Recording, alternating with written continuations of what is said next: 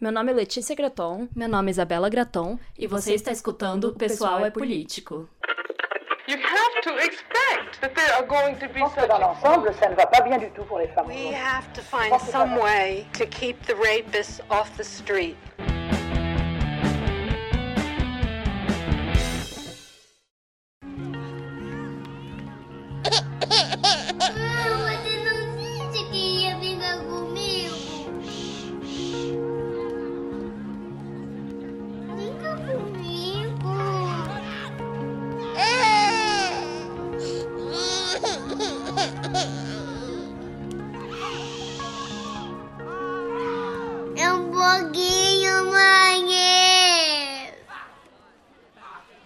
Pessoal! Sejam bem-vindas a mais um episódio do Pessoal é Político. E hoje a gente tá aqui num episódio muito especial. Estamos aqui com duas convidadas, na verdade, né, que vão falar um pouquinho com a gente sobre maternidade, que foi o tópico do nosso outro episódio, né, no qual a gente falou sobre o capítulo do segundo sexo que a Simone de Beauvoir vai falar sobre maternidade.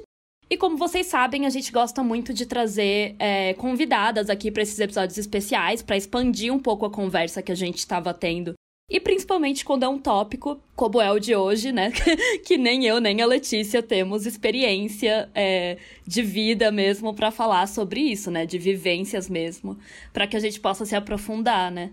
Daí nós decidimos chamar então aqui a Sila e a Mariana, que são mães e feministas, e ambas integram a QG Feminista, que vocês já devem ter ouvido por aí, né? Vocês com certeza já devem ter visto aí pelo Instagram os posts, ter lido os textos. A gente sempre cita aqui a QG, coloca como referência.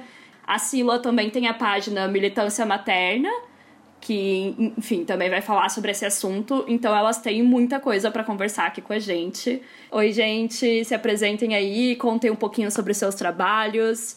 Oi, gente. Olá, ouvintes. É, Meu nome é Mariana. Eu faço parte da QG Feminista e também tô com um novo projeto agora do Clipping Feminista, que é um noticiário semanal de informações relevantes para o movimento das mulheres. Gosto muito do podcast de vocês, tô feliz de estar aqui. É, eu ia comentar do clipping também, eu ia falar, com certeza vocês já viram a Mariana, que a gente sempre compartilha o clipping feminista. Ela tá ali toda semana naquele vídeo do IGTV que a gente compartilha, falando de notícias. Pois é, pois é, toda semana.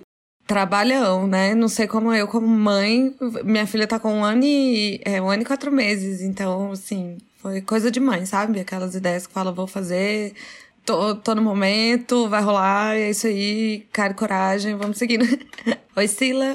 Oi, gente, eu sou a Sila, sou editora da QG Feminista, também sou a criadora do projeto Militância Materna, que é uma página que fala sobre maternidade, sobre criação de filhos. É, na verdade, a militância materna começou antes né, da QG, foi a mãe da QG, já que a gente vai falar de maternidade. E é isso, minha entrada no feminismo e a criação de todos esses projetos, eles foram um, um fruto direto da minha experiência com a maternidade. E estamos aqui, estou muito, muito feliz de conversar com essas gurias aí, porque esse programinha é muito legal. Bom, gente, obrigada então por aceitarem aí participar. A gente já vai começar agradecendo. E como a Sila contou, né, um pouquinho aí do, do militância materna, que eu acho que tem tudo a ver com o que a gente vai falar aqui, eu queria que você falasse um pouquinho mais sobre esse começo, por que, que você decidiu começar esse projeto, né? Que você disse que, que foi quando começou aí toda a sua questão com o feminismo. Então acho que seria bem interessante, porque é uma visão diferente, né? Geralmente a gente tem essa visão de que, enfim, acaba sendo algo distante para mães, porque eu acho que ainda é para muitas mulheres que são mães. E aí a gente queria saber um pouquinho mais aí sobre. É, acho que a minha experiência foi um pouco um ponto fora da curva, porque o feminismo ele é sim distante para mães por motivos que daqui a pouco aí a gente vai conversar com mais calma, mas quando eu criei a militância materna, meu filho acho que estava com um ano, quase dois, então é um momento do puerpério assim, bem complicado. Você ainda está muito envolvida com demandas da criança e tal, mas você tá, tá começando assim aos poucos a virar gente, né? E a internet hoje ela tem um papel bem interessante para mulheres que estão nessa situação, porque elas surgem como uma rede de apoio mesmo, né? Antes mulheres elas ficavam completamente isoladas lá, sem contato com o mundo, agora elas vão para os fóruns de maternidade bater boca e trocar experiências. Você tem lugares online onde mães vão transitar, vão tirar suas dúvidas e, e fazer amigos. E justamente num desses fóruns aí da vida, eu fiz um, um, grupinho né, de, de, de companheiras, todas mães. Todas tinham ideias parecidas, que não tinham necessariamente a ver com o feminismo, não era uma coisa que atravessava o feminismo, mas dialogava temas de, sobre amamentação, criação com apego e violência obstétrica, que né, é uma galera parente de, de, do feminismo. E aí eu comecei a, a, cruzar com uma galera as tais mães feministas, que naquela época a gente já tinha um, um pessoal assim que tinha um discurso um pouco mais um pouco mais elaborado nesse sentido. Mas o que me fez criar o militância materna mesmo, na verdade, foi uma treta, né? Foi uma grande treta que eu me enfiei com anti-vax, vejam vocês, que naquela época já, já estava prevendo, foi uma coisa premonitória eu já estava combatendo, assim, eu voltei ao passado, estava combatendo males do futuro, numa porradaria com uma pessoa antivax. seu tempo. Eu sempre fui uma mulher visionária. Aí eu tava lá, pau comendo com um bando de antivax num grupo. E, e eu, né, com esse meu comportamento mavioso, fui tão terrível, perturbei tanto o saco das mulheres com esse tema que me botaram para fora do grupo, porque era um povo muito tilelê, né? Tinha muita gente ali também que no fim das contas achava que não pode dar vacina, blá blá blá. E me botaram para fora do grupo, eu e mais meia dúzia, e eu fiquei putaça. Eu falei, porra, como assim? Como isso é possível? E resolvi, então, junto com aquele outro grupo de, de mães que, que conversava à época, criar um lugar, então, para as mulheres poderem falar e poderem conversar sobre determinados temas que iam um pouco na contramão, né? É, porque isso nasceu de uma experiência sua, né? Aí você foi politizando, porque é exatamente isso, né? Você vai, você vai vivendo, aí depois você vai é, conectando isso, né, com as coisas ali que você tava lendo, aprendendo. Isso já entra bastante no que a gente ia perguntar agora também, que era só para pedir para vocês contarem um pouquinho das experiências de vocês enquanto mães. Eu sei que a Mari, ela, ela foi mãe bem recentemente, né? Ano passado. Isso. Foi, né? Isso, e a foi. sua filha é bem pequenininha ainda. e, e se vocês puderem contar um pouquinho, assim, como é que foi a experiência de vocês. E principalmente aquilo, né? Como que vocês entendem o que mudou depois disso, né? Principalmente no quesito da sociedade. Como que a sociedade passou a enxergar vocês... É, que, enfim, obviamente antes já era oprimida pelo patriarcado, como toda mulher, mas como que isso mudou na visão de vocês após vocês serem mães, assim. É, e eu, eu fiquei curiosa também para saber na, na visão da Mari, assim, porque a Sila falou um pouco, né, de como o trabalho dela mudou, assim, ao longo do tempo ali do Militância Materna e da QG. É, você entrou na QG antes, né, de ser mãe. Daí eu também fiquei curiosa para saber se, se você sente também que o seu trabalho nesse sentido mudou, assim, em relação à maternidade, é, como é que afetou e tudo mais. Bom, a minha experiência é bem diferente da da Sila, né? Porque eu fui mãe depois de ser feminista. Inclusive, tive muitos problemas em relação à maternidade, porque a gente, quando a gente começa a aprender que isso é tudo parte de uma estrutura para nos controlar, né? Que é a capacidade reprodutiva das mulheres é o grande trunfo patriarcal. Então é muito assustador, né? Você pensa, quando você começa a descobrir um pouco sobre é, o porquê das coisas, né? É, seria mais coerente negar, né? Não realizar a maternidade. E, na verdade, o que rolou foi que eu fiquei com vontade de ser mãe. É, eu fui descobrir que eu queria ser mãe, que eu, e isso muito atrelado a uma vontade de mudar de vida também. E o que aconteceu comigo, que eu pude perceber, é uma coisa que muitas mães já devem ter falado por aí, é que o seu tempo desaparece. É, seu tempo é sugado. Seu tempo para fazer qualquer coisa é sugado. De repente você não é mais dona do próprio tempo. É, eu decidi isso para minha vida e achei não tem não tem folga, né? É, é muito difícil, mas ao mesmo tempo é assim. Eu queria viver esse ciclo da vida, sabe? De criar realmente um ser humano que, que fosse algo bom para o mundo, sabe? Alguém que fosse boa para o mundo. Eu tinha essa, essa vontade, assim. E difícil dizer, né? O quanto que isso é a minha vontade mesmo, ou foi uma vontade construída para mim. E aí é, eu cheguei na, na maternidade já sendo feminista. E é um mundo novo que se abre, a bolha das mães é realmente uma coisa inimaginável. Você vai descobrindo tanto de atravessamentos políticos que o simples fato de engravidar e ter um filho significa nas nossas vidas, né? E o tanto que essa perda de tempo que eu tô falando que eu senti é política também, né? As mulheres são sobrecarregadas com essa dupla e infinita tarefa de criar um ser humano. A origem dos questionamentos da luta feminista, que é por que o fato da gente ser capaz de gerar um ser humano nos faz atrelada eternamente a ele, né? Faz a nossa existência ser justificada única e exclusivamente pela existência do filho. E, enfim, eu acho que é isso que a Simone de Beauvoir fala nesse capítulo. Eu achei um capítulo super interessante, eu queria até colocar ele aqui um pouco na uhum. conversa. Porque, principalmente por ela começar o capítulo já falando sobre aborto. E tem uma frase dela aqui que eu, que eu separei. Ela fala que é, essa mulher monstruosa que aborta e a mãe caridosa são a mesma pessoa. Não Sim. existe essa diferenciação, né? Porque o controle reprodutivo, né, ter ou não filhos, né, decidir quando e se, né, se esse filho vai existir ou não, é uma, uma resistência, né, das mulheres desde sempre. A gente vai atrás de controlar isso, mesmo que o Estado, as leis e os homens proíbam. Sim. E é a mesma pessoa, né? A mãe que cuida dos filhos e é colocada nesse lugar da sociedade, né, enquanto a figura que é responsável pelos filhos e é magnífica por isso, porque ela se doa, porque ela não sei o que, etc. E a mulher que aborta são a mesma pessoa, né? No Brasil parece que as, as estatísticas é de que 60% das mulheres que abortam no Brasil são mães. Sim. Né? Então, é uma questão que atravessa todas as mulheres, né? Sendo ou não mãe. É. A gente até falou disso no, no outro episódio, né? Que eu também achei genial a forma que a Simone começa falando sobre aborto, o capítulo sobre maternidade.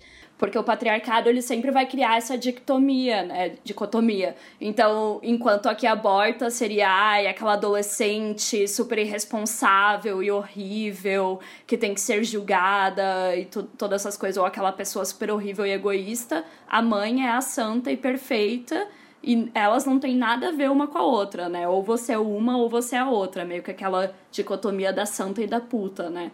Que a gente tem em todos os lugares. E aí é muito interessante, porque realmente, quando você vê as estatísticas que a gente trouxe também no, no episódio anterior, isso é uma mentira completa, né? Isso é uma mentira do patriarcado para fazer as pessoas odiarem cada vez mais mulheres e fazer a gente ficar umas contra as outras, né?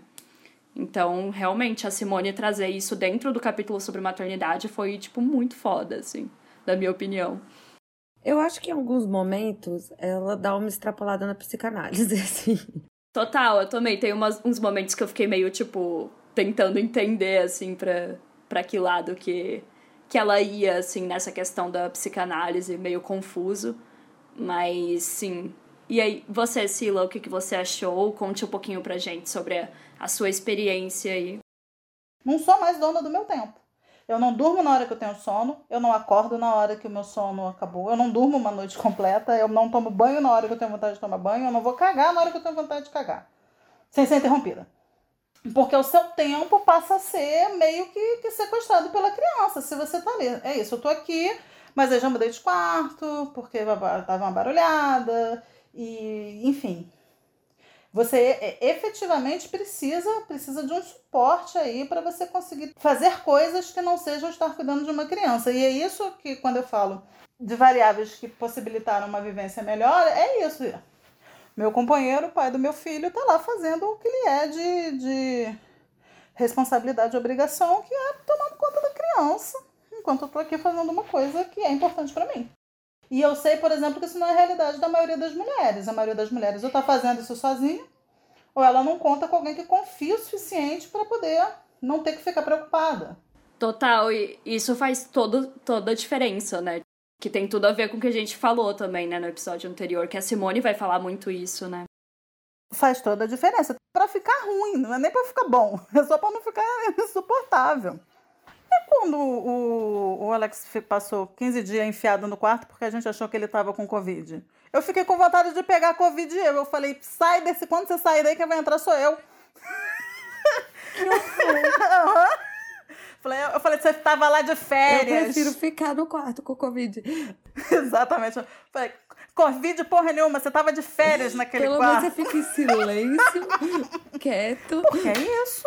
Sabe, você não faz mais nada, você fica o tempo todo lidando com demandas e mais demandas. É, é, e a, a Nina acho que fez dois, não é? Oi, tá com 1 e 4. Um e quatro ainda, pois é. Porque Não, tá começando Davi- a dar as demandas de sair correndo agora. Ai, gente, isso é tão.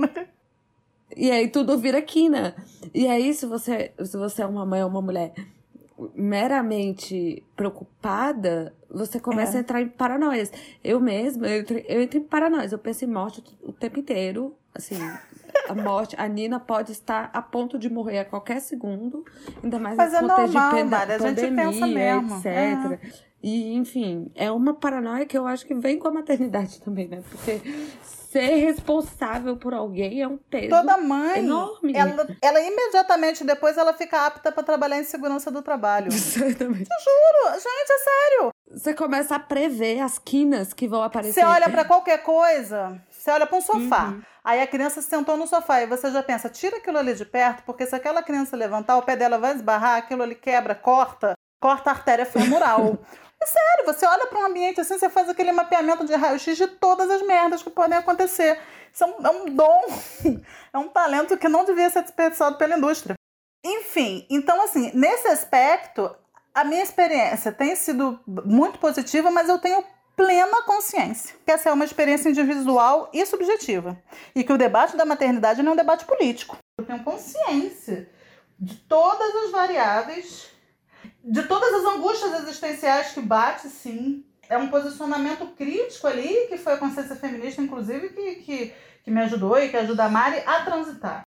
Não, e é mais fácil também, Sila. Eu, eu tenho a impressão de que a consciência feminista te dá vocabulário para você conseguir expressar elaborar, onde né? estão, é, onde estão o, é, onde é que tá a sua, como eu posso dizer, onde tá o, onde você, o seu incômodo, onde tá pesado, onde você tá sufocada, porque são coisas muito difíceis de falar, né? Na, na loucura de ser mãe, né? Não acordar, dormir, né? Naqueles dias infináveis, né? Todo dia a mesma coisa. É, é difícil ter palavras, né? Porque é uma coisa física. É físico, gente. É como se você fosse maratonista. É um desgaste físico e mental. Você tá o tempo todo em trabalho laboral. É, é a, a Mariana tá falando agora que a menina tá com um ano e dois meses. E eu tava lembrando que inferno é essa fase. Porque a criança não fica parada. Não é assim, tipo aquela época que você consegue pelo menos enfiar, sei lá, um celular 15 minutos na mão da criança e fala assim: fica aí, cacete, assiste um pouquinho de YouTube pra eu poder descansar. e aí você sabe que ele vai ficar 10 minutos parado. É um período em que a criança ela parece o Tasmania, ela tá correndo pra cima e pra baixo, correndo pra cima e pra baixo, e você tem que correr atrás porque ela vai bater com a cabeça na parede. E tudo é quina. Exatamente. É um desespero, é um desespero. Precisa realmente de um projeto político é, milenar para fazer a gente continuar parindo nas condições que a gente pare hoje em dia. Isso assim, estamos aqui eu e Sila falando de um lugar em que a gente tem uma maternidade meramente realizada e também muito por conta dos perrengues feministas que a gente já se questionou, já pensou, já, enfim. Mas o, o lugar em que as mulheres têm filhos nessa sociedade que a gente vive hoje é um lugar de terror.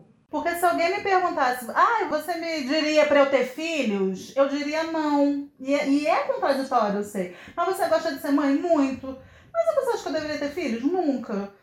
Mas que porra é essa? Eu falei, porque você tem que ter uma. Porque eu sei por que, que é bom pra mim. E não é bom pra mim porque foi dado socialmente isso pra mim.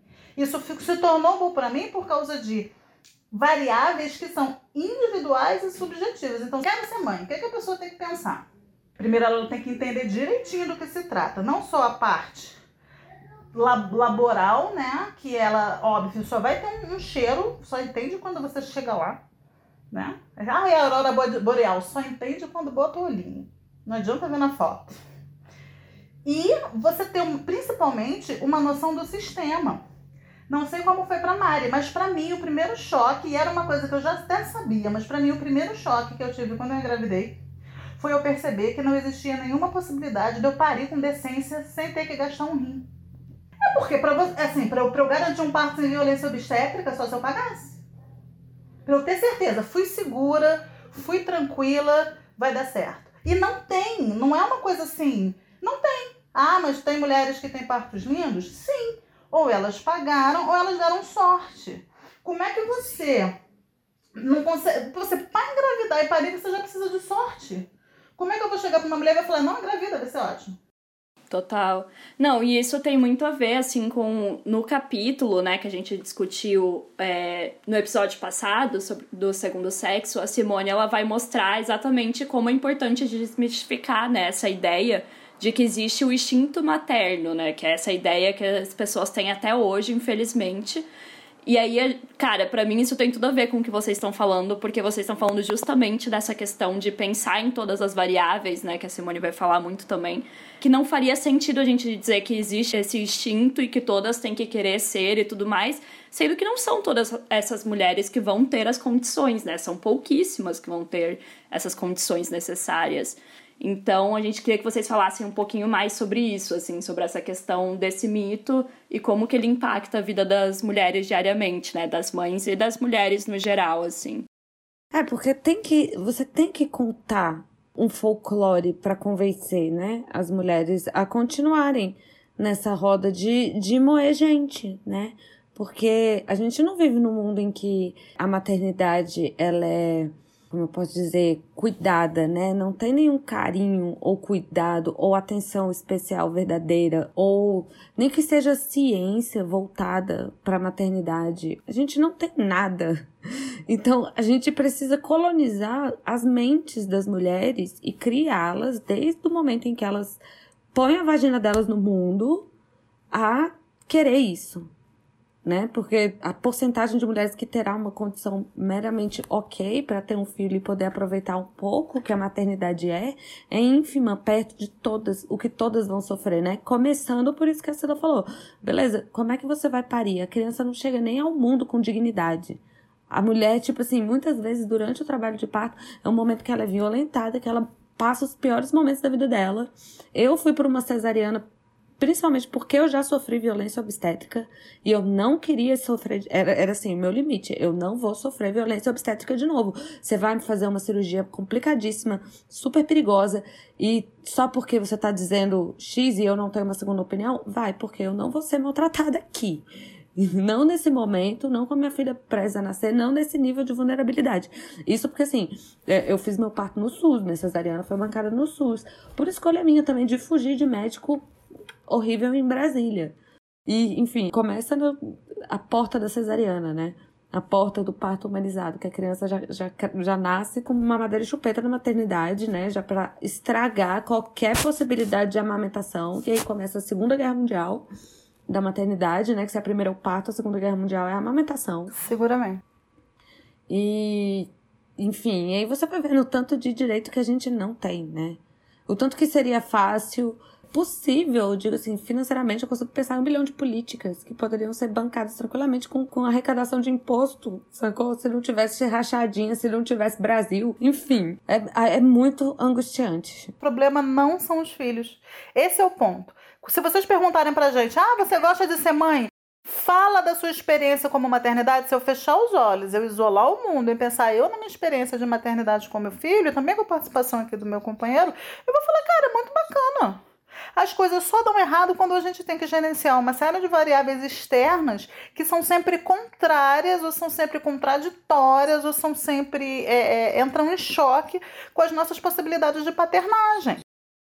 Porque é isso, né? A gente tem que comprar comida, tem que trabalhar. Isso aqui aí você tá nessa porra desse país fudido. Então você nunca vai trabalhar pouco, você vai trabalhar que nem um jumento. E aí a criança tá ali demandando atenção. E você se irrita com a criança que não tem culpa nenhuma.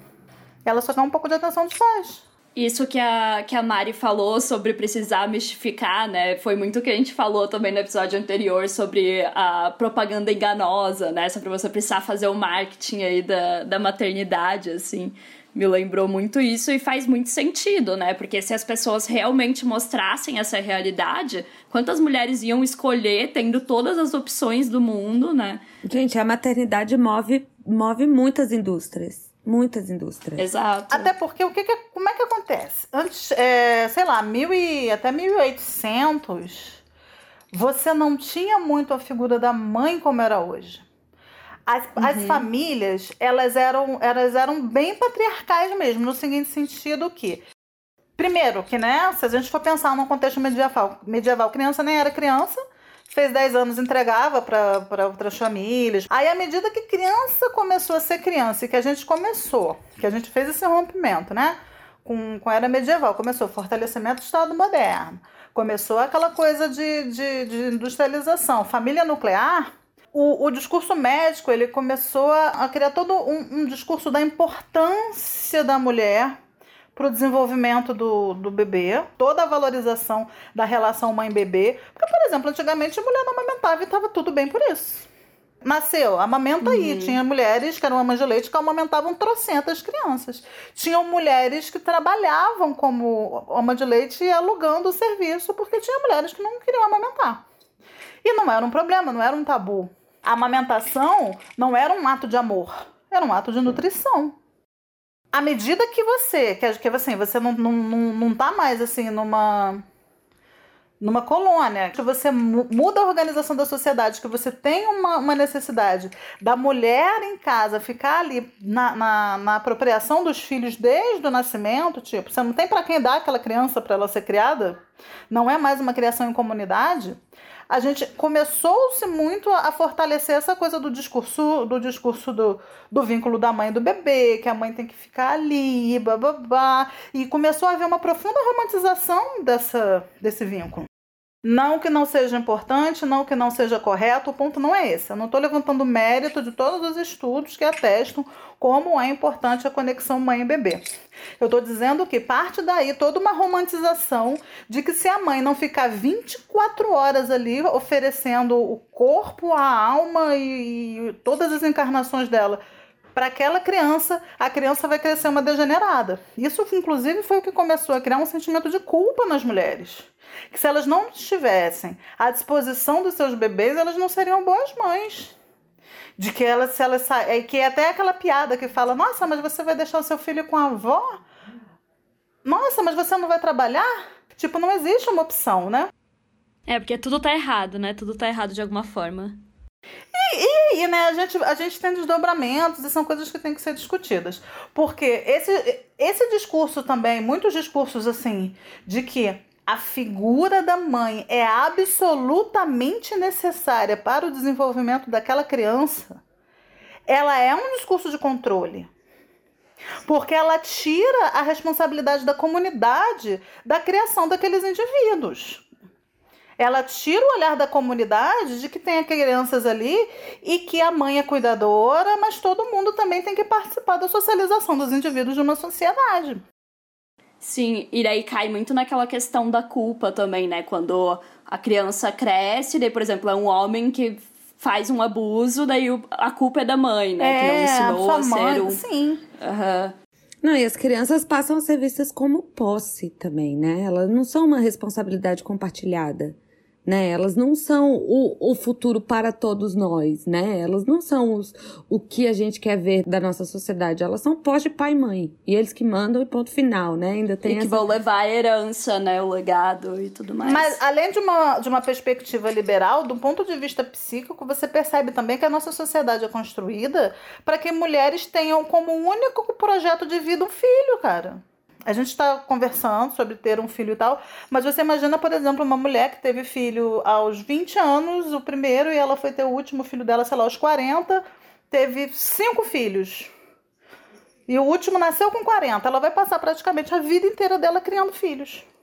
Sim, e a Simone vai falar muito sobre essa ilusão que a mulher tem, né? Já que a gente é privada de todas as outras esferas de poder da sociedade, que a gente acredita que esse ter o filho é o nosso legado, né? Como se fosse, tipo, é isso que a gente pode deixar para o mundo, é isso que a gente vai estar tá fazendo e a gente vai investir nisso, quando na realidade não é, não é a mesma coisa, nunca vai ser, né, reconhecido pela sociedade. Imagina se a mulher vai receber, enfim, aplausos que nem um CEO de uma empresa, tá ligado? Porque ela teve cinco não, filhos. e eu ainda fiquei pensando, uma coisa que eu ouvi recentemente, né, ouvindo mães falarem, né, uma moça dizendo assim que ela se acha uma melhor mãe quando ela também tem tempo de ser outra coisa. Sabe? Uhum. Quando ela tem, ela tem tempo de poder trabalhar, de poder cuidar dela mesma, de poder ler um livro, de poder correr, fazer o esporte e tal. Quando ela consegue fazer isso, ela se sente uma mãe melhor, sabe? E eu, e eu penso muito nisso, assim, o quanto que as mulheres não têm esse tempo e por isso elas são sempre a pior versão de si mesmas, sabe? Elas estão ali naquele. É um sistema de escravidão, né? Que você é obrigada a se doar, né? E muitas vezes, se você não tem opção, né? Se você não tem nem opção de poder fazer algo por você, né? E quantas gerações de mulheres não são justamente isso que a Sila falou, né? Começa a parir com 20, termina com 40 e pronto. E a vida toda da pessoa dedicada aos outros, né? sendo a última a comer, sendo a última a dormir, sendo a primeira a acordar. E são nossas mães, nossas avós, nossas assim, né? Todas as mulheres que a gente conhece, né? É, é uma geração ou duas para cá que as mulheres conseguiram um pouco de tempo para serem exploradas no mundo do trabalho e ganhar menos. Então, assim. E, a, e aí ainda tem veio uma armadilha muito grande, que é o que eu falo, e a gente ainda tem uma armadilha muito grande, que é junto com, assim, quando finalmente as mulheres. Você estava falando aí da, de que ah, é a realização da vida de uma mulher, mas não é. Só que é. Até porque a sociedade coloca elas nesse lugar. O único lugar de homenagem que, que, as mulheres recebem, desde Maria, mãe de Jesus, até, sabe, até as deusas, mães, o único lugar de divindade é o lugar da maternidade, é o único lugar que as mulheres conseguem ter alguma carícia no ego. Não é incomum, inclusive, que adolescentes disso, de comunidades mais precarizadas queiram parir para elas, para elas conseguirem status ali naquela comunidade onde elas estão, porque elas vão ter algo que é delas, uma casa delas, um filho delas. Total, não é. Eu quis ir mais para esse lado de tipo. É que a gente acredita isso, né? E a sociedade meio que de fato coloca nesse lugar de ah, você tem um novo, novo status e tudo mais. Mas, obviamente, não vão, né, te dar esse. Enfim, não é visto da mesma forma, né? Não... E é isso é que é o cruel. E isso é que é o cruel que às vezes a gente tem muita dificuldade de enxergar e quando enxerga é muito dolorido. A realidade é, não existe um mundo lá fora para mulheres que não seja na maternidade. Exato. Não existe. É, a gente não tem exemplo. Você não vai ser CEO, não, tem... não, e assim, tipo, cara, você não vai ser. Você não, não, não enxerga um caminho livre em que você pensa, ai, não, eu não quero ter filhos. Eu quero ser executivo de uma grande empresa. E isso não tem a ver com. Isso não tem a ver com, com capacidade nem nada. Isso tem a ver com uma série de obstáculos diretos e indiretos, sutis e muito objetivos, que vão fazer com que você não chegue lá. E que estão atravessados diretamente com o seu sexo. Seja você, sabe, quantos cargos você vai perder para um homem, quanto assédio você vai receber, quanto você vai ter que provar em dobro. Sabe, ah, não, eu quero ser uma grande cineasta, eu quero ser, sei lá, eu quero ser a, a, a, uma cantora, eu quero ser cientista. Assim, você não tem um caminho livre. Quando você olha para aquilo, é uma corrida com tantos obstáculos, mas tantos obstáculos, mas tantos obstáculos. Que é mais fácil ser mãe. É. O caminho da maternidade não, ele se abre, se arreganha. Venha, flores. Lá, lá, lá, lá, lá, lá. E aí acaba se tornando uma profecia autorrealizável. Sim. Sim. Não, é muito isso mesmo, é essa falta de ter também exemplos, né? Fazendo outras coisas, né? De mulheres que realmente foram bem sucedidas fazendo outras coisas. Com certeza hoje em dia já tá um pouquinho melhor em relação a isso, mas ainda é muito complicado, né? Muito aquilo que a gente tá falando desde o do começo dessa temporada, assim, tipo, quando a gente fala de socialização, assim, e eu lembro quando eu era criança, cara, eu não conhecia uma mulher adulta que não fosse mãe. Tipo, era muito difícil, sabe? No máximo você conhecia, ah, é aquela tiazona que ficou pra titia, entre aspas, né? Como as pessoas falam. Mas é muito difícil você, como criança, você ver todas as mulheres viram mães e na sua cabeça você pensa, ah, esse é o destino de absolutamente todas as mulheres, né? Não existe outra... É, é algo natural, né, na sua cabeça. Você É. nem... Não, e para além disso, essas, a gente não tem esses exemplos, não é porque as mulheres não tentaram. As mulheres tentaram e estão tentando. Toda vez que a gente chega na linha de chegada, o ponto é passado pra mais pra frente, né? É porque a maioria das mulheres também, às vezes, elas não. É é isso também. Eu acho que às vezes tem um limite mental em que a mulher sequer se enxerga. Mas quando às vezes você fala assim, não, eu vou tentar ir por esse caminho aqui. Muitas, a maioria, é violentamente boicotada. Não chega. Aí passa uma ou outra, assim, e aí você vê ali como. Aí, aí, aí tem variável de raça, variável de classe, variável de tudo ali que ajuda a dar um empurrãozinho. Mas hum, você não vai chegar. O mundo é dos Sim. homens. E entra muito com a questão do, do casamento também, né? Como a gente já falou no, no episódio que a gente fez aqui sobre o casamento, que ele se abre como essa única, né? Que depois vem os filhos também, obviamente, porque tá tudo no mesmo pacote. Porque também é isso, você não vai poder ter um filho fora, né, do casamento. Tem que ser naquela. naquele pacote ali certinho da família monogâmica, tá? Se não é na estrutura patriarcal, você é, é, é intocável, Você fode. né? Exato. Você mereceu, né? Se você é uma mãe solo, você mereceu, né? É isso que a nossa sociedade diz, né? Porque você nem é boa o suficiente pra ter um homem pra dar conta do seu filho. é. E É. essa é a mensagem que é passada até hoje, né? Assim, a gente pensa, ah, os tempos mudaram, são outros. Não são. Não são, Não não. são. Mesma coisa. Não, nesse quesito, realmente. As mudanças culturais, assim, olha, a gente aprendeu que cigarro é ruim, a gente aprendeu várias coisas, mas isso. É, isso ainda tá bem complicado, né? Tipo, quando a gente olha pra esse lado, ainda tem muita coisa. E é muito e é muito ilusão achar que a gente melhorou tanto nessa área, né? É porque também a gente tem uma a gente tem uma noção linear de progresso que é muito equivocada, né? A gente acha sempre que 2022 as pessoas vão estar mais modernas do que em 2021. E olha, eu posso dizer que tá muito ao contrário. Sei lá, eu acho que as pessoas eram até muito mais descansadas há uns 10, 15 anos atrás, assim. Eu vejo a galera hoje muito mais conservadora em muitos aspectos. Muito mais Sim, as controladora. pessoas acham que com o tempo as coisas vão ficando melhor, né? Como se, a- se só magicamente. Automaticamente. E a gente está vivendo uma época muito complicada porque a gente tem muito conservadorismo disfarçado de progressismo. A gente tem uma dissonância, a gente tem uma dissonância entre discurso e prática, que é uma coisa que afeta todas as instâncias e a gente não consegue desmontar esse nó. Aí o que, que eu quero dizer? É óbvio que se você for pegar na instância discursiva, não tem nenhum problema você ser mãe solo, você ter o seu filho, que é moderno, vai lá, faz reprodução assistida, uh! Porra, todo mundo bate palma, porque isso é tão moderno, né? Mas na prática, aquela mulher ela não tá tendo apoio, ela não, ela sabe, ela tá se lascando para conseguir pagar uma creche pro filho, ela tá sem apoio para poder criar aquela criança, a escola não tá dando apoio ali para, sei lá, é, participar de, de reuniões ou tá cobrando presença do pai. Ela vai estar sofrendo as mesmas, as mesmas interdições e ainda interdições extras, porque ela não tem um macho ali validando a existência dela, que sei lá, que sofreriam no- nossas avós. Mas hoje ela, ela pode sustentar, até sustentar um discurso de que não, gente, não tem nada a ver. Mas na prática, quando ela vai partir, ela parte até mais atrás, porque ela já está na categoria de mulher que não está sendo validada por um homem. Então, assim, a gente hoje, essa coisa, né, de ficar validando a, a narrativa, só tá ferrando a gente. Total, eu pensei muito também nisso que você falou do, do conservadorismo disfarçado. Eu lembrei de como ainda tem gente que acha que é super progressista a questão da barriga de aluguel, né? E aí tem a galera LGBT que acha que é lindo, porque ah, os caras gays fazem a barriga de aluguel e tem um filho biológico, sendo que é um negócio super conservador, né? Enfim. E Não, super e horrível. é enlatamento americano que a gente recebe, consome e normaliza, sabe? Isso daí também tá muito na cultura, é muito de... É cultura audiovisual mesmo, e aí eu tô falando de séries e filmes e, e coisas que a gente consome dos Estados Unidos em que eles normalizam essa questão assim, sem problema algum. A terra da liberdade é a terra do dinheiro e da objetificação de tudo e todos. Então, o útero de mulher, gente, é, é mercado, entendeu? Ele é um, é um nicho que pode ser investido e que tem muito, muito homem de olho, né?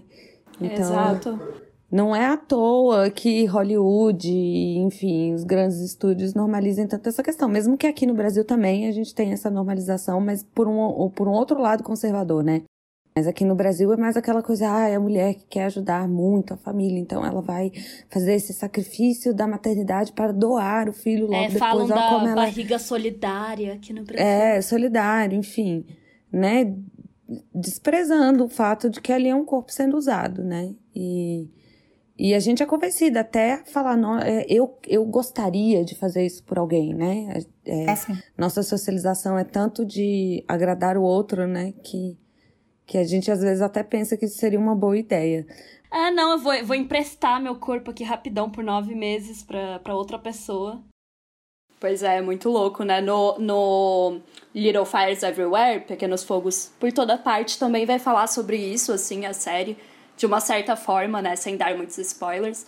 E é muito bizarro, assim, como isso é naturalizado, né? Tipo, nos Estados Unidos, terra de ninguém aí, a galera só, ah, tantos mil dólares, pega aí pra ter o meu bebê. Tipo, comprando teu útero, teu corpo, assim. E daí a mulher que tá numa situação, é, enfim, né, fudida aí financeiramente, porque, né, liberalismo, capitalismo, enfim, obviamente ela vai lá e, ah, ok, né, tipo, e aí aceita, né, esse trabalho, e não tem nem o direito de, de mudar de ideia, né? Ainda tem isso. Exato. Enfim, a gente tá pra entrar em tantos em Não, tantos cara, é porque tópicos, né, realmente, se a gente tantos- vai falar de maternidade, dá pra aspectos. entrar, assim, em mil coisas. É que a questão, é- essa é uma questão muito doida do feminismo, né? Porque é, é, muito se fala, né, nas redes sociais que o feminismo não tem espaço para mães e etc. E as mães não são acolhidas no feminismo. E, mas sem a compreensão de que é a capacidade reprodutiva que atravessa o problema da vida de todas as mulheres, a gente nunca vai conseguir entender o cerne da necessidade de um movimento de libertação para todas nós, né? Então, assim, é, é, é um paradoxo, né? Porque você não. é, como é que você faz feminismo sem entender Exato. o mínimo, né? É, eu ia. é, essa era a minha próxima pergunta, inclusive, sobre a relação entre o feminismo e, e essas questões mesmo sobre maternidade. Eu acho que esse é o maior erro 404 do feminismo, porque feminismo é sobre maternidade. Fim. É verdade. Não existe nenhum outro tema que não seja sobre maternidade, porque no- toda a nossa socialização, toda a nossa. toda a objetificação do nosso corpo, domesticação, é para nos colocar a serviço reprodutivo. É só com essa finalidade. É só para nos tornar mães. Tudo E não, e não começa tem e termina. como fugir disso, né, no feminismo. Todas as pautas vão levar pra isso, assim, é... é muito Aí você vai louco. falar, ai não, mas depilação não tem nada a ver com isso. Claro que tem, amiga, porque isso faz parte de você se tornar mais feminilizada e sensual para um homem reparar em você e te inseminar, amor. Ai, mas o, o- o aborto não tem nada a ver com isso. Claro que tem, querida, porque isso tem a ver com eles garantirem que você vai parir um filho.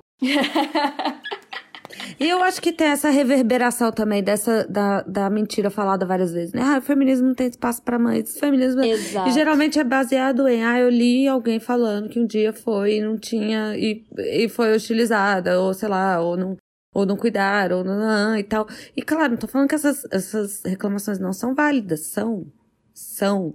Mas assim, se não há a discussão sobre maternidade atravessando todo o debate feminista, esse lugar não é feminista. É o, é Isso. o ponto que As chegamos. mães não precisam estar lá com seus filhos, gente. Porque quando uma mãe fala, eu não consegui estar presente naquele lugar, o feminismo não acolhe mães, eu não entendo esse argumento, porque realmente, se hoje eu e Mari falar, vamos para um, pra um sei lá o que feminista, e a gente tiver que carregar as crianças atrás, a gente não vai prestar atenção em porra nenhuma. A gente não vai conseguir falar direito. A gente vai ficar correndo para cima e para baixo. E aí, se a, a, o grupo não tiver dinheiro, e quase nenhum grupo tem, para montar lá um playground ou, ou tirar alguém do, da reunião para ficar entretendo as crianças, pra, entendeu? Você não consegue participar. Então, a maior parte dos grupos é pequeno, ferrado, sem estrutura e sem grana, e não consegue ter ali uma, uma, uma organização para poder você ter mulheres e suas crianças. Eu até entendo isso. E até entendo quando mães dizem, ah, o feminismo não acolhe mães. Mas essas mulheres que naquele momento de vida, porque você também não é mãe ocupada para sempre. Crianças crescem. E as crianças crescem e as mulheres começam a poder a, circular. Mas enquanto essas mães que estão nesse momento dos seus filhos pequenos não estão podendo participar ativamente, elas podem também né, participar da construção sem ser presencial e as pessoas que estão lá têm que falar. Você não precisa ter filho para entender as questões, para entender por questão de controle reprodutivo.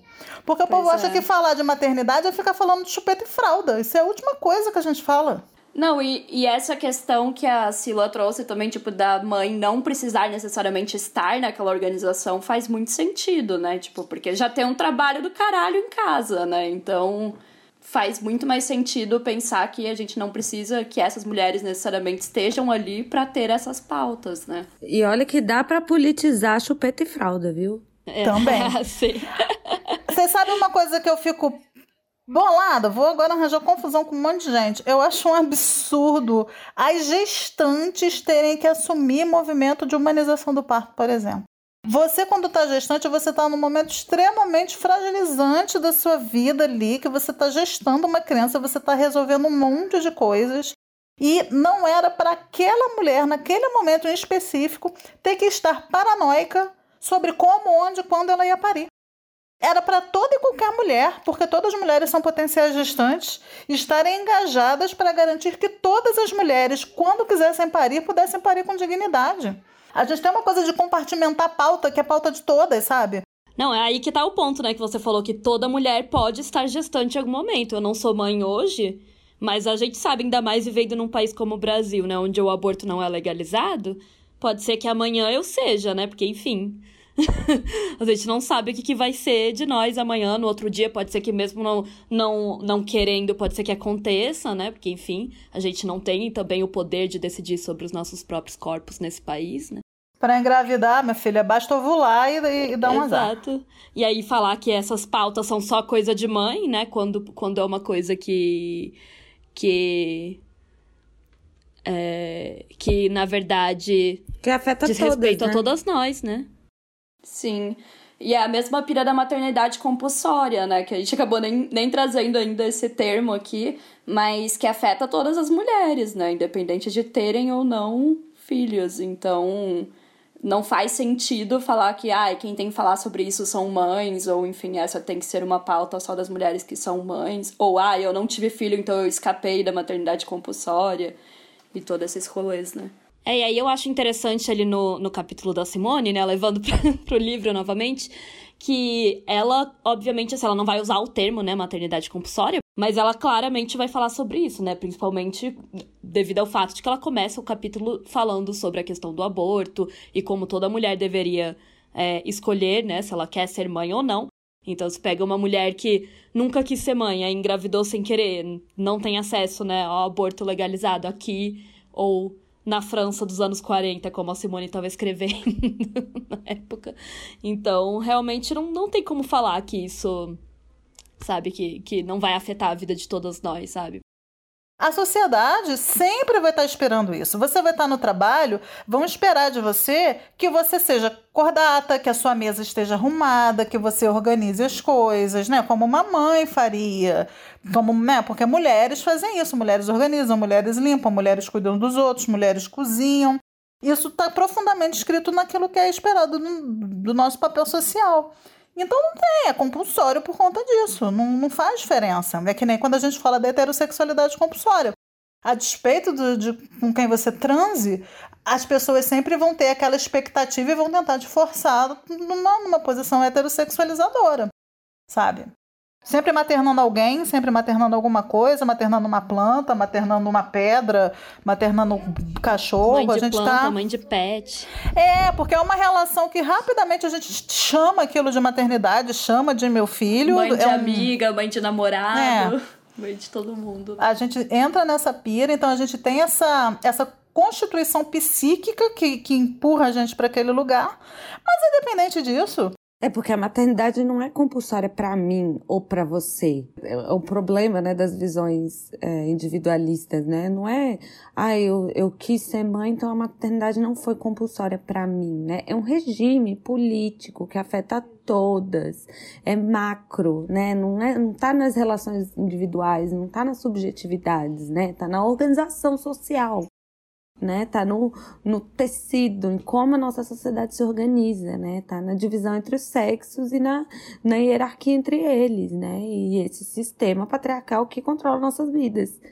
E que a gente não consegue, né, olhar para nenhum lado sem vê-lo, né? Ele tá em todas as, as relações, né? Por isso que a maternidade é compulsória, independente de se você quer ou não ser mãe, entendeu? É as pessoas, às vezes, acho que elas encontram com um termo como esse, né? Que é um termo que exige um pouco essa abstração, né? A abstração do, do macro, né? Do, da organização social, né? E não do, da minha vida, né? Não do, do eu e minha família. O que é bem difícil hoje em dia, que todo mundo é super liberal e individualista, né? É, porque é tudo pautado na individualidade, né? É reflexo do, da mentalidade do nosso mundo, né? da religião, capitalismo também, né? Da religião, patriarcado. Essas religiões, elas fazem isso, né? Por isso que eu, que eu acho tão, tão interessante, assim, do que vocês trouxeram pra cá, principalmente porque, por exemplo, a Sila, como ela tava falando, né, ali no começo, sobre você produzir esses conteúdos sobre a maternidade e ao mesmo tempo amar ser mãe, sabe? Eu acho que isso dá um bug no cérebro das pessoas, porque elas acham que. Dá, com certeza. Né, Porque que você vai ter que estar falando sobre a sua é. experiência, né? E é exatamente o que a Mariana falou. A gente tem que conseguir ter sobriedade de, de, de entender o que, o que é da subjetividade e o que é político. Aham. Até pra gente poder conseguir compreender na gente, assim, olha, entendeu? Esse meu comportamento maternal aqui, ele é socialização. Agora, tem aqui um desejo, sim, de de repente viver a experiência de ser mãe, de criar uma criança. E- Existe esse lugar também. Eu acho que a gente tem que tomar cuidado para não invalidar esse lugar nas mulheres. E é um lugar que tem que ser olhado com muito cuidado, porque sim, tem, tem socialização atravessando, mas tem mulheres que simplesmente querem viver a experiência de criar uma criança e maternar e ver qual é. É um lugar que exige bastante reflexão crítica sobre onde eu estou entrando, por que, que eu estou me sentindo dessa maneira, o que, que eu quero realmente. E mesmo assim a gente pode chegar e ainda ter limites muito borrados. É, esse, esse é muito medo, né? Tipo, de você entrar nessa questão de, ah, é compulsório pra todo mundo e não entrar nessas, nessas questões específicas, né? De, desse desejo ou, enfim, de entender da onde que vem. E se relaciona muito com o que a Simone já estava falando lá na França em 1949, né? Que é a necessidade das mães terem as condições físicas, psíquicas, econômicas e tudo para conseguir, enfim, eventualmente fazer essa decisão ou não, né? Saber onde elas estão entrando. E como é difícil isso no, no, No, no patriarcado, né? É. Como que, igual vocês falaram, a mulher precisa ter plena noção do que vai ser exigido dela, de como que vai ser, e a gente não tem, sabe? Sinceramente, não tem, porque a gente é criado nesse mundo que nos vende, que existe um instinto materno. Então a gente também não vê como uma coisa que. Ah, eu preciso ter plena noção do que é isso antes de me comprometer, preciso aprender a como que eu vou ser uma boa Mas aí você faz o quê? Leia militância materna. já, faz, já faz seu jabá aí, já faz seu. Lê o blog todo e resolver ter filho deve ser de verdade. Com, com certeza. É bem isso, assim. Se você for se informar, porque a questão que a gente até, né, falou isso no fim do outro episódio, tipo, a mulher tem que estar com boas condições sociais, financeiras, psíquicas, Financeiras, etc. exatamente. Tem que estar informada, tem que ter plena noção do que ela vai enfrentar com a maternidade. Nos... E quantas mulheres estão nessa posição dentro, sabe, do mundo que a gente vive? Tem que estar tipo... segura que ela tem um companheiro Um ali, ou ela tem uma companheiro, pessoa é. do lado, Nossa, daí né? já um companheiro ou né? Companheira daí- que realmente está assumindo aquele compromisso junto com ela, porque não é possível para uma mulher sozinha criar uma criança de uma maneira assim que ela consiga respirar. Ela cria, mulher, milhares de mulheres criam, mas é infinitamente mais difícil. Ah, não, mas eu queria fazer, fazer um voo solo. Acho, acho perfeitamente possível, mas aí você tem que ter dinheiro. porque você vai ter que terceirizar muita coisa. É humanamente impossível você sozinha dar conta daquilo. É uma questão física mesmo, sabe? De estar em vários lugares ao mesmo tempo. Exato. E eu acho que pra terminar, então, a última pergunta que a gente tinha, que eu acho que já entra com tudo isso e resume muito bem tudo que foi falado, né? É que outro ponto muito importante que a Simone vai falar e que a gente vai desmistificar essa ideia de que a mãe é perfeita, né? E que, enfim, não existiriam, por exemplo, mães que são opressoras ou, enfim, que são más ou que são ruins, né? E aí ela vai falar, né, que basicamente que as mulheres feministas seguem tentando mostrar é que a mulher mãe não existe em um vácuo, então claro que ela vai ser impactada pelo patriarcado, pelas opressões que ela sofre e por todas essas condições. E aí muitas vezes isso gera, enfim, relacionamentos conflituosos e mães que a sociedade não considera, né, boas mães no geral. Então, como que vocês veem essa relação entre a opressão que as mulheres sofrem e a forma como ela vai ser vista como mãe na sociedade, né? Então, é a, a, a faca de dois gumes, né? Porque ao mesmo tempo que dizem que não existe a mãe ruim, a gente é levada a um ponto de loucura que não tem como não ser uma mãe ruim no mundo que a gente vive, né? É, As condições que são dadas para as mães são tão devastadoras que é, é impossível dizer, né? Eu acho que somos todas ruins, porque a gente não tem condições plenas para poder desenvolver nossas habilidades ou as nossas, enfim, nossas qualidades, né? Ou desenvolver uma maternagem um pouco menos, que quebre um pouco, né? Com, com todas as culturas de, de massacre, né? Que a gente vem reproduzindo. E principalmente as mulheres consigam quebrar a cultura patriarcal, né? Que a gente é obrigada a passar de geração para geração que é até uma culpa que as mulheres carregam, né? As mulheres que criam esses homens machistas, né? Muita gente diz isso, né? Como se a gente ainda fosse a responsável pelo. Além pelo de tudo, a gente ainda né? adorasse. Vamos lá, vamos criar como os machistas pra bater na criado, gente. Se fosse tudo ideia da nossa cabeça, né? E, enfim. E o que eu acho é isso, assim. Acho que somos todas mães horríveis, né? Da, da melhor das nossas capacidades, a gente não consegue ser o que a gente gostaria de ser. E isso é, um, é uma pedra no sapato do, da maternidade, né? Que aí você vai lidar com esses dois duplos, né? Entre a perfeição e a desgraça completa. E a gente fica flutuando nesse, me nesse meio, tentando atingir algum grau de sanidade. Ou pelo menos uma, uma relação não traumatizada com os filhos, né? Porque também, Exato. quanto mais a gente se conhece, a gente vai Não, descobrindo... gente, mas traumatizar filho tá, tá no jogo, é isso. A gente já sabe que eles vão sair traumatizados, é. Normal. Você já tem que já- ter o filho e o contato do terapeuta, porque não tem jeito. Exato. Exato. Não tem como evitar, né? Eu ia falar que tem muito a ver aí com a ideia também que a gente já mencionou, né? Da mãe santa, né? Por outro lado, que vai criar essa ideia da perfeição que ninguém nunca vai atingir, né? Isso é literalmente impossível. E eu acho que a Simone também levanta essa bola, é, Letícia, da mãe perfeita, né? Porque é, é até o jeito de manter essas mulheres na escravidão, né? Você fala, ah, mas olha, olha que guerreira, olha que batalhadora. É mecanismo de não sei o quê." controle também, né? Tipo, é tipo, ah, tipo beleza, cara. É, é o mesmo esquema. Você cria um padrão, que nem a gente fala de padrão de magreza. Você cria um padrão que é impossível de ser atingido. Porque a gente- não tem nenhuma condição de você ser o tipo de mãe que a sociedade exige. E as mulheres, elas ficam se lascando para chegar lá. Porque quando a mulher não é nada disso, ela tem que ficar se justificando, ela tem que ficar falando da maternidade real, que também é uma maneira de você se justificar, né? É como se você falasse assim: olha, eu, eu não sou essa mãe toda porque a maternidade também não é isso que vocês estão achando. É difícil, gente, me dá um desconto, sabe? Então. É um mecanismo de controle muito eficiente, inclusive para manter mulheres fazendo aquilo que o patriarcado necessita. Com certeza. E o que a Mari falou é real, assim. E, e é o que a Simone vai falar também no capítulo, né? Como é que a mulher que é oprimida, que tá passando por tudo isso, vai ser uma mãe maravilhosa, tipo.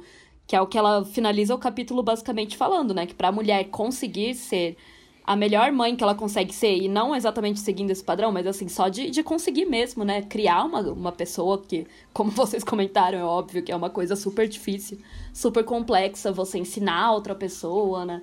Você ter toda essa questão, como é que ela vai conseguir fazer isso da melhor forma possível se ela tá sendo oprimida, se ela não tem as condições necessárias para isso, né? Então, ela mesma vai falar, pra mãe ser a melhor mãe que ela consegue ser, criar uma criança da melhor forma que ela consi- consegue, né? Criança, adolescente, etc. Ela tem que ser uma, uma mulher livre, né? Que ainda não somos, então. É basicamente Você nunca, isso, você galera. não- é impossível ser boa o bastante. Por Exato. melhor que você seja, vão estar inventando alguma, alguma outra coisa que só as mães perfeitas que moram num lugar de ignorado fazem. Sim, exatamente. Acho que isso resume tudo, assim. E infelizmente, né, ainda mostra o quanto a gente tem pra melhorar nesse sentido, né? E, enfim, isso devia ser pauta de todas as mulheres que são feministas ou pelo menos que dizem, né, lutar pela libertação das mulheres. Realmente não faz sentido não incluir todas essas pautas relacionadas à maternidade, né, como a gente falou aqui. Então, pessoal, era isso. Acho que a gente já conseguiu cobrir muitas e muitas coisas. Foi incrível trazer a experiência de vocês aqui, porque, cara, enriquece muito pra gente, né? Só de ouvir como eu e a Isabela somos completamente leigas no assunto e não tem nada a ver com as nossas vivências, né? É muito incrível poder trazer outras mulheres que também são feministas e que têm, né, que estão passando aí por essa experiência aí da maternidade. Então, muito obrigada por participarem. E falem aí pro pessoal onde que eles encontram vocês. A gente já falou aqui um pouquinho os nomes, mas façam aí seu jabá e se despeçam. Gente, muito obrigada, foi muito legal. Isabela Letícia, adoro muito o trabalho de vocês, estão de parabéns. Sila, querida, não preciso nem falar, né? E aí foi isso, gente. Meu nome é Mariana, vocês me encontram lá no Clipping Feminista. O programa sai toda segunda-feira, mais ou menos meio-dia. São notícias, diversos assuntos relacionados ao feminismo no Brasil e no mundo. Então, no IGTV, toda segunda-feira, programa novo, segue lá, Clipe Feminista. E a gente tá no YouTube também. Então pode seguir. Um beijo, até a próxima. Ó, tá no YouTube, eu não sabia, olha só. Tava achando que era só no, no, no Instagram. O clipe feminista é ótimo, galera. Se vocês não viram ainda, a gente sempre compartilha. A Letícia até participou de um, né? A gente sempre Sim, é- compartilha lá. Tem ótimas notícias super interessantes. E ele é bem rapidinho também, então se vocês querem aquela dose de informação assim semanal voltada para mulheres, é incrível assim. Muito, muito bom.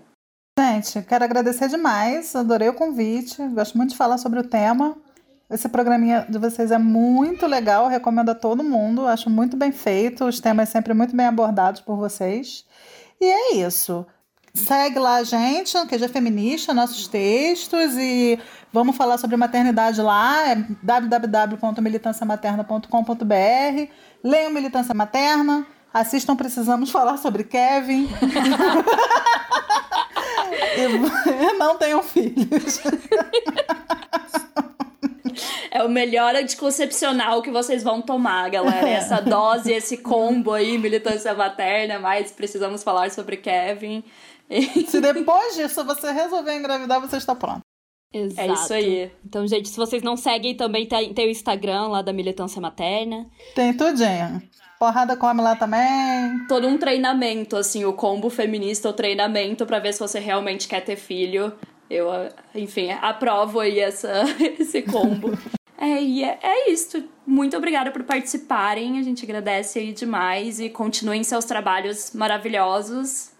Agradeço. Obrigada, Mari. Adorei o papo também. Muito obrigada por enriquecerem aqui esse debate com a gente. Bom, gente, é isso então. A gente espera que vocês tenham gostado da participação das nossas convidadas. A gente gosta muito delas, então vão lá conhecer os seus trabalhos. E é claro que, é, como sempre, no final do episódio, né, a gente dá aquele recadinho. Então, se vocês tiverem algum comentário, alguma crítica construtiva, quiserem compartilhar o que vocês acharam, vão lá no nosso Instagram, arroba o pessoal é político, ou no nosso e-mail, né, o pessoal é político, arroba gmail.com. E quem puder apoiar aí com alguns reaisinhos a partir de dois reais, vocês já podem virar nossas apoiadoras no apoia.se barra pessoal é político. E todo mês vocês concorrem a um livro feminista, né? O desse mês foi o fenômeno do gaslighting. E aí, todo mês a gente tem aí um, um novo título, enfim, um novo livro super da hora que você pode ganhar apoiando aí com a partir de dois reais. Então, se você tiver esse dinheirinho sobrando e você sente vontade aí de nos apoiar, achar que vale a pena, entre lá e vire uma das nossas apoiadoras. You have to expect that there are going to be such dans l'ensemble, ça ne va pas bien du tout pour les femmes. We have to find some way to keep the rapists off the street.